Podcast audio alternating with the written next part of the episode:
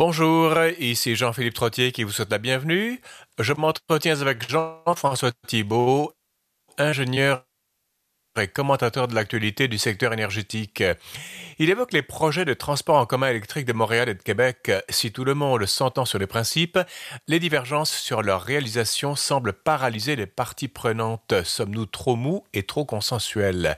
Mais tout d'abord, Louis Bouchard nous propose sa chronique économique et nous parle du livre Mort de désespoir, l'avenir du capitalisme de Anne Case et Angus Deaton, sorti dans sa traduction française aux presses universitaires de France. L'ouvrage, publié d'abord à la prestigieuse Princeton University Press figure depuis des mois sur la liste des meilleurs vendeurs aux États-Unis. L'ouvrage décrit notamment le désespoir de la classe ouvrière blanche en pleine dérive, sujet tabou dans un monde où seules les minorités ont le droit de souffrir. Louis, bonjour. Bonjour Jean-Philippe. Euh, oui, donc un, livre euh, bah, dont tout, tout, le monde parle aux États-Unis et on, sera sans doute parmi les premiers au Québec à en parler. Oui, exactement. Euh, si c'était les premiers. Oui, ben je l'ai reçu vendredi, puis j'ai commencé à le lire. Je me suis tapé les 350 premières pages euh, euh, en fin de semaine. Euh, c'est un livre coup de poing, je dirais. donc, je dirais attachez vos trucs parce que ça va bardasser un peu, mais c'est important de savoir exactement. Mais on va d'abord commencer avec quelques nouvelles brèves. Oui, ben j'en ai retenu seulement deux. on aurait pu en parler d'Air Canada puis tout ça, mais on fera ça la semaine prochaine. La première nouvelle, Robert Mundell, un économiste important qui est né en 19 1932 à Kingston, en Ontario, est décédé la semaine dernière. Puis on en a peu parlé dans les journaux. Euh, il, avait parti, il avait passé la plus grande partie de sa carrière à l'Université Columbia à New York. Euh, on le disait volontiers euh, visionnaire. Il a plaidé au cours de sa carrière pour de nouveaux accords de Bretton Woods. Vous savez, en 1944, on s'était réunis dans les forêts du New Hampshire pour déterminer des taux de change entre les pays. Et puis, ben, ça s'est fait finalement. Ben, les États-Unis qui, qui ont été les grands gagnants de tout ça.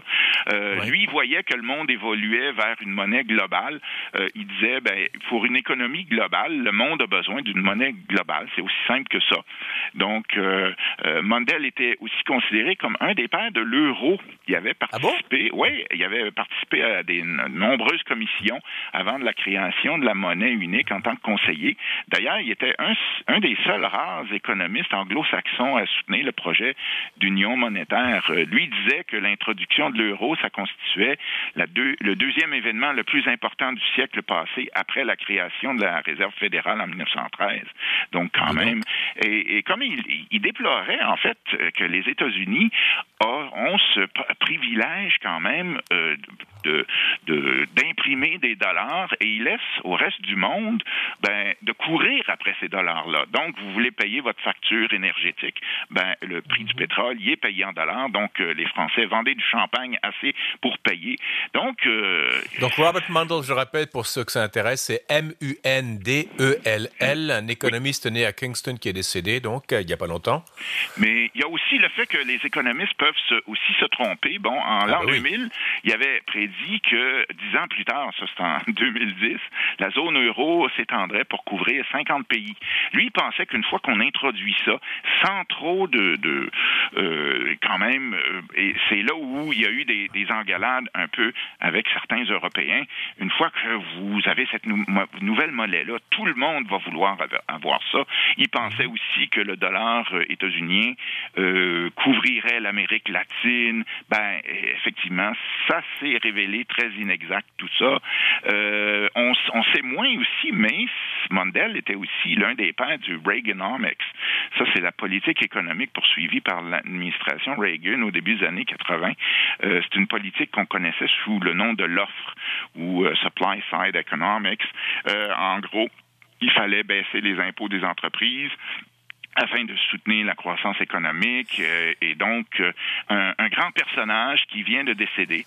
Alors, mais Louis Boucher, pardonnez-moi, mais euh, pardonnez-moi, mais puisqu'on en a pas peu parlé dans les journaux locaux ou canadiens, c'était quelqu'un de très connu ou pas? Oui, c'était quelqu'un de très connu dans les milieux, je dirais bancaires, économiques, ah, oui, tout ça. donc, il, il, semble pas, même par exemple au Canada anglais, je crois que le National Post en a parlé un petit peu. Il est quand même né à Kingston en Ontario son père était enseignait là-bas au collège militaire royal quand même. Et il a toujours gardé, ça c'est les, les Canadiens qui sont très heureux de ça, il avait toujours gardé la citoyenneté canadienne. Donc, Robert Mundell, M-U-N-D-E-L-L, pour ceux qui veulent approfondir le sujet qui est décédé donc il n'y a pas longtemps. Deuxième nouvelle. Euh, une petite brève qui est assez étonnante. Samedi dernier, les autorités chinoises ont infligé au groupe de commerce en ligne Alibaba. Ça, c'est l'équivalent d'Amazon, l'Amazon chinois, en fait, mais plus une banque en ligne. Donc, c'est encore plus gros en termes relatifs là-bas. Une importante amende de près de 3 milliards de dollars. Euh, ça, c'est l'équivalent. Euh, pour abus de position dominante. Venant de la Chine, j'aime bien. Euh, donc, euh, selon l'agence Chine Nouvelle, c'est une amende qui fait suite à une enquête qui a été entamée contre le groupe Alibaba euh, en décembre dernier. Et que reprochait-on exactement au groupe? Ben, d'exiger l'exclusivité de ces commerçants qui voulaient vendre des produits sur sa plateforme. Et donc, ça évitait que les sites rivaux puissent avoir de nouveaux clients. donc, pour le commerce en ligne, si vous signez des accords qui disent que vous ne pouvez pas aller ailleurs, ben, c'est une pratique qui favorise favoriserait pas la concurrence. Mais je vous rappelle, on est en Chine, là. Donc, euh, donc depuis 2015, le groupe euh, Alibaba aurait abusé de sa position dominante pour obtenir un avantage injuste via cette exigence d'exclusivité. Donc, ce sont maintenant les Chinois qui veulent euh, s'assurer que les règles de la concurrence s'appliquent. Jean, Philippe, où est-ce qu'on est rendu? Et le plus drôle dans tout ça, c'est qu'Alibaba a répliqué que c'était avec humilité qu'il acceptait la décision des autorités. Ça, c'est très chinois. Donc, l'autorité suprême, forcément, on s'incline, pour on la remercie même de nous donner des coups de pied. Exactement. Et puis, ben, c'est encore un signe que euh, ben, là-bas, euh, c'est l'autorité politique qui a encore le gros bout du bâton. Ce qui nous amène ça, ça, va durer longtemps, je pense. probablement, oui. Alors, oui, mort de désespoir. Oui, alors euh, euh, en sous-titre L'avenir du capitalisme, rien de moins par Anne Case et Angus Deaton. Euh, Ils sont mhm. mari et femme dans la vie, puis il enseignait à l'université Princeton. Euh, lui, il fut lauréat du prix Nobel en économie en 2015 pour ses recherches sur la consommation puis le bien-être des populations. Euh, C'est un de mes économistes favoris parce qu'il était quand même assez terre à terre. Il vient quand même de l'économétrie, vous savez les chiffres et tout ça, les beaux, ben, les beaux modèles économiques, là, quand même, mais euh, où on utilise beaucoup de statistiques puis des choses comme ça. Euh, je m'attends pas à ce que nos auditeurs s'en souviennent, mais il y a cinq ans, j'avais fait une chronique assez dithyrambique euh, sur son livre euh, appelé La Grande Évasion. C'est un ouvrage qui était beaucoup plus optimiste que son dernier, où à l'époque, il démontrait que on a quand même fait des spectaculaires progrès socio-économiques au cours des derniers siècles, aussi bien dans les sociétés riches que dans les pays en développement.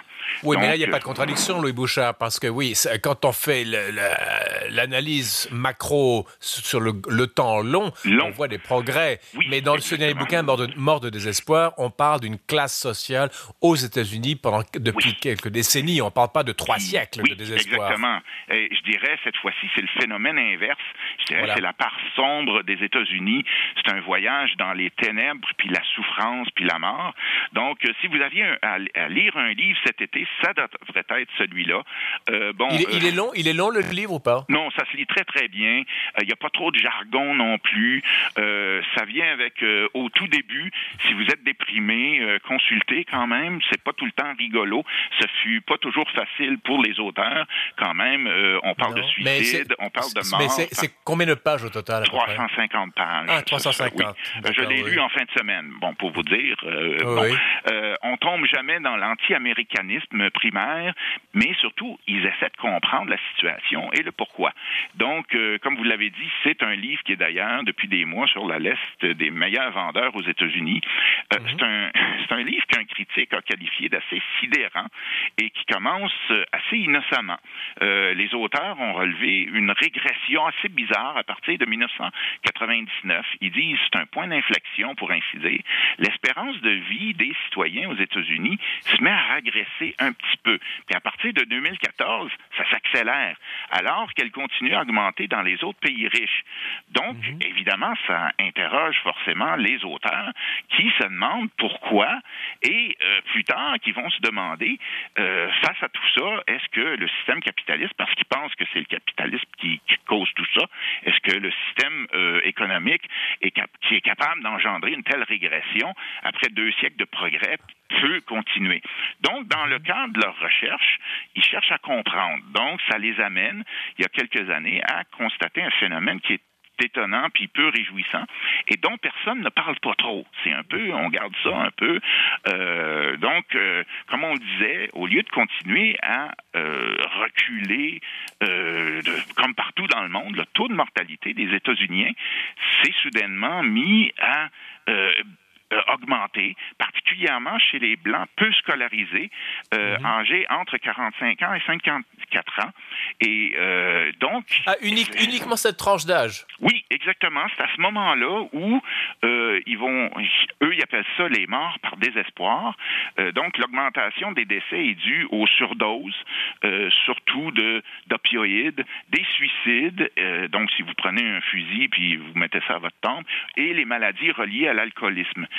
C'est euh, intéressant, euh, pardonnez-moi, j'entends rarement des économistes parler de, de désespoir. Oui. Ils vont, on va dire décroissance, problème, régression, déclassement. Mais désespoir, on est carrément dans le l'humain le, le, plus gras qui soit. Je veux dire, on est vraiment euh, dans la compassion. Et si, si l'économie, ça veut dire quelque chose, ben, c'est parce que les individus devraient vouloir dire quelque chose. Donc, s'il y a des souffrances physiques, comme le stress, l'obésité, les maux de dos chroniques, les maladies reliées au tabagisme. Euh, il y a aussi douleur. Donc, euh, ben, et très souvent, ben, l'alcool, ça va chercher à anesthésier tout ça. Euh, les opioïdes aussi. Donc, des économistes nous disent qu'il y a un mal-être qui découle de la précarité économique, de l'exclusion du marché du travail, la fragilisation de la famille, la perte des liens sociaux. Et là, ils mhm. établissent, je dirais, une espèce de cartographie de la morbidité qui se concentre dans les régions du centre du pays. Euh, apparemment, les grandes villes, la côte Est, puis la Californie, où on est mieux éduqué, euh, lui, euh, eux entendent mieux éduqué, vous avez une maîtrise ou plus. Donc, Mais pardonnez-moi, tout... Oh, alors ça serait certainement des gens du centre des États-Unis ou du, un peu du nord-est, mais est-ce qu'ils est font un parallèle? On parle de ce livre, Mort de désespoir, paru aux presses universitaires de France, sous la plume de Anne Case et Angus Deaton. Est-ce que c'est des électeurs de Trump, ça, ou ça n'a rien à voir? Oui, ils le disent. C'est une ah. des réponses, par exemple. Euh, il y, a, quand même 76 millions. Euh, bon, euh, Deaton et Case sont pas des admirateurs de, Trump. D'ailleurs, en 2016, Trump avait utilisé les premières études, les premiers textes qu'ils avaient sortis en tant qu'études en disant, vous voyez, il y a des économistes même qui, qui soutiennent mon point de vue. Mais bon, mourir de désespoir, c'est pas un phénomène exclusivement états-unien. On le sait, la même chose s'est produite en Russie après la chute du communisme. Euh, il y a plein de gens qui, euh, face à la dissolution de structures sociales qu'ils connaissaient, puis qui conféraient un sens à la, vie de bien des gens. Mais, les hommes russes, leur, espérance de vie aux hommes russes en particulier avait dégringolé à 50 et quelques années, 55 ans, un truc épouvantable. Exactement. Et le même phénomène euh, se, vit présentement aux États-Unis. Mhm. Euh, mais aux, États-Unis, euh, selon eux, les, les États-Unis seraient particulièrement vulnérables à ce genre d'événements en raison de l'individualisme euh, qui, qui, se vit puis une certaine tendance à associer la réussite économique et le prestige social. Donc, si vous n'avez pas atteint un niveau, par exemple, de revenus, ben c'est quoi? Vous êtes un loser, vous êtes white trash, vous n'êtes pas... Euh, donc, euh, et, très souvent, la réponse à ça, ça va être le suicide. Donc, Émile Durkheim, le père de la sociologie moderne, je dirais, avec Max Weber, que les auteurs citent au début de leur livre, il avait fait en son temps, Durkheim, une étude sur le phénomène du suicide, parce que en France, il y a eu un mouvement à la fin du 19e siècle où on voyait, mais c'était surtout, je dirais, des intellos ou des gens qui avaient étudié qui se suicidaient, alors que ceux qui étaient entrés, ancrés dans la tradition, ben, ils étaient mieux protégés. Donc Durkheim nous disait, ben, vous savez, ils quittent leur milieu familial, euh, ils ont plus la tradition autour d'eux, l'Église, leurs amis, puis ils se retrouvent dans les grandes villes impersonnelles. Donc, euh, mm-hmm. euh, il faut dire, le ton du livre est souvent intimiste et personnel. Donc, les auteurs nous parlent, par exemple, euh, ben, vous savez, les joies de la globalisation, de la mondialisation, c'est quoi? Ben, c'est la possibilité peut-être d'acheter un crocodile en peluche long de 3 mètres qui est fabriqué en Chine, qui coûte presque rien pour leur petit-fils. Euh, ils nous parlent de leur surpoids à eux, qui est quand même une caractéristique aussi des Blancs de cette, tranche d'âge-là aussi. Euh, ils nous parlent de leur opération à la hanche avec une chambre sur vue sur l'East River à New York à 1000 dollars la nuit et pour illustrer les dérives du système hospitalier privé aux États-Unis. Donc, mhm. et comme de bons chercheurs, ils avaient une intuition en 2014. Il se passe quelque chose dans les statistiques. Pourquoi le suicide et les morts euh, par overdose euh, ou reliés à l'alcoolisme ont tellement euh, augmenté dans les régions centres du pays? Ben, ils passaient leur été, leurs étés au Montana pour pouvoir enquêter sur place. Donc, Évidemment, oui. Donc, ah, donc je rappelle Anne Case et Angus Deaton, morts de désespoir aux presses universitaires de France, 350 pages très lisibles. Oui. Allez-y revenons à leur étude, euh, le type de mort qu'ils identifient est surtout concentré chez les États-Unis blancs peu scolarisés. Puis c'est un, phénomène qu'on observe à la grandeur du pays, euh, que ce soit dans les campagnes ou dans les centres-villes des villes-centres du pays, là, chez les hommes comme chez les femmes. Les femmes euh, aussi. Oui, les femmes aussi sont touchées par ça. dans certains cas, la situation de ces tranches de population s'est tellement détériorée que, par exemple, on sait que l'espérance de vie dans une grande partie des Appalaches est inférieure à celle du Bangladesh, là, quand même. à ce point? Oui, à ce point. Donc, Mais là, les Appalaches, on parle des hillbillies, par exemple? Oui, c'est ça, exactement. Les ah, gens qui... Exactement. Donc, mais en fait, le plus bizarre dans tout ça, c'est qu'ils nous disent que la communauté noire, elle, a subi le même phénomène de déclassement puis de suicide beaucoup plus tôt, à partir de la fin des Trente Glorieuses. Vous vous souvenez, on parle souvent de ça, 1945, 75, l'époque où il y avait de la croissance économique économique. Euh, comme les Afro-Américains étaient souvent euh, ceux qui étaient euh, les derniers rentrés dans des entreprises, quand ça s'est mis à mal aller lors de la récession de 80-82, ben, c'est eux qui ont perdu en priorité euh, leurs emplois. Ah, il y a eu, donc, il y a eu dans cette communauté-là une épidémie de crack. Vous vous souvenez, c'était de la cocaïne de bas de gamme qui s'achetait. Euh, l'épidémie de sida aussi. Et on a vécu la dislocation des liens familiaux, euh, une hausse des naissances hors mariage et des taux de mortalité effarants. Mais pardonnez-moi, Louis Bouchard, chez les Afro-Américains, c'est que c'est quand même lié à l'esclavage. Oui, c'est une population qui a été traumatisée dès le début. Exactement. Il y a d'autres phénomènes aussi, mais on a vu à partir des années 80 une augmentation quand même. Donc, ce que nous disent Case et Deaton, c'est maintenant autour des Blancs peu éduqués. Ceux qui, euh, peu éduqués pour eux, ça veut dire ceux qui ont euh, maîtrise, euh, qui n'ont pas de maîtrise. Donc, qui ont peut-être, c'est ce qu'on appelle les colleges, qui ont fréquenté peut-être les colleges. Et donc, c'est à leur tour de subir aussi la mort, la souffrance et la suétude, l'addiction. Des, des vies qui s'effondrent, qui perdent toute structure, toute signification. Euh, donc, ça fait en sorte aussi que le taux de mariage est en déclin, euh, celui du concubinage est à la hausse, la part des enfants nés hors mariage continue à augmenter. Il y a 40% des naissances aux États-Unis qui sont maintenant des naissances hors mariage. Donc, il y a quelque chose de scandaleux, c'est que dans cette, euh, cette religion woke d'aujourd'hui, ces, ces, blancs hommes et femmes déclassés ne font pas du tout partie de la clientèle où ils sont complètement en dehors du radar des woke, non? Ben, euh, on pourrait, peut-être de leur point de vue, c'est un juste euh, retour des choses pour eux. C'est ça, voilà, une bonne euh, vengeance. une bonne vengeance, peut-être, mais c'est pas le propos de nos deux économistes ici. bon, il faut dire aussi, c'est un phénomène qui a été largement amplifié par le désastre qui a euh, provoqué l'épidémie mortelle des opioïdes, euh, qui affecte principalement les Blancs, puis qui aurait euh, entraîné, selon le National Institute on Drug Abuse aux États-Unis, la mort de près de 500 000 États-Uniens depuis 1999. C'est du monde, ça. C'est du monde. en deux minutes, Louis Bouchard. Oui, ben, le plus grave derrière tout ça, c'est que, par exemple, face à la douleur, il y a des compagnies pharmaceutiques qui ont développé euh, des anti-analgésiques, euh, par exemple Purdue, euh, et ça a été accepté par la Food and Drug Administration, c'est l'équivalent de Santé Canada, mm-hmm. et ça fait en sorte qu'initialement, il y avait approuvé ces produits-là comme antidouleurs et donc ça amplifié le phénomène. Et derrière tout ça, ce qui est le pire derrière tout ça, c'est que le système de santé américain ou états-unien est pas préparé euh, pour ça. C'est le plus coûteux au monde. On, on, ils, dépensent presque 20% de leur PIB et il y a même 10% de la population qui n'est pas couverte. Le deuxième mhm. pays au monde qui dépense le plus, c'est la Suisse. Et eux, ils ne dépensent que 12% de leur PIB. Euh, donc, je dirais, c'est le lire à lire cet été.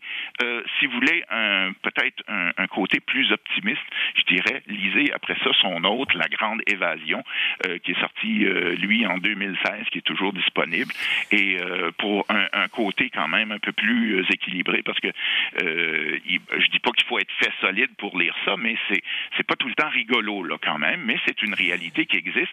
Et ce qu'il faut faire attention aussi, c'est que très souvent les États-Unis sont précurseurs dans certaines modes. Je dis pas que le fentanyl ou les opioïdes vont venir ici, mais ça risque aussi éventuellement peut-être de nous arriver. Donc c'est bien. Est-ce que dans ce livre, est-ce qu'il y a des pistes de solutions ou pas? Oui, ben justement, euh, c'est les derniers chapitres, par exemple. Il passe en revue, euh, par exemple, bon, il, il, reconnaît que le système de santé américain, euh, il est probablement dysfonctionnel, donc il faudrait le changer à la marge. Mais il y a d'autres, il, il, veut plus de, par exemple, de concurrence dans le système pour permettre une baisse des prix quand même. Donc, il, il demeure un économiste quand même. Mort de désespoir au pluriel, donc, de Anne Case et Angus Deaton aux presses de l'université, presse universitaire de France. Louis Bouchard, merci beaucoup. On vous retrouve dans une semaine. Comme toujours. Hein, comme toujours. Voilà, c'est, on va arriver à la pause publicitaire et après la pause, c'est les excès démocratiques dans les projets de transport en commun électrique québécois. On vous revient donc après cette petite pause publicitaire sur les ondes de la radio VM.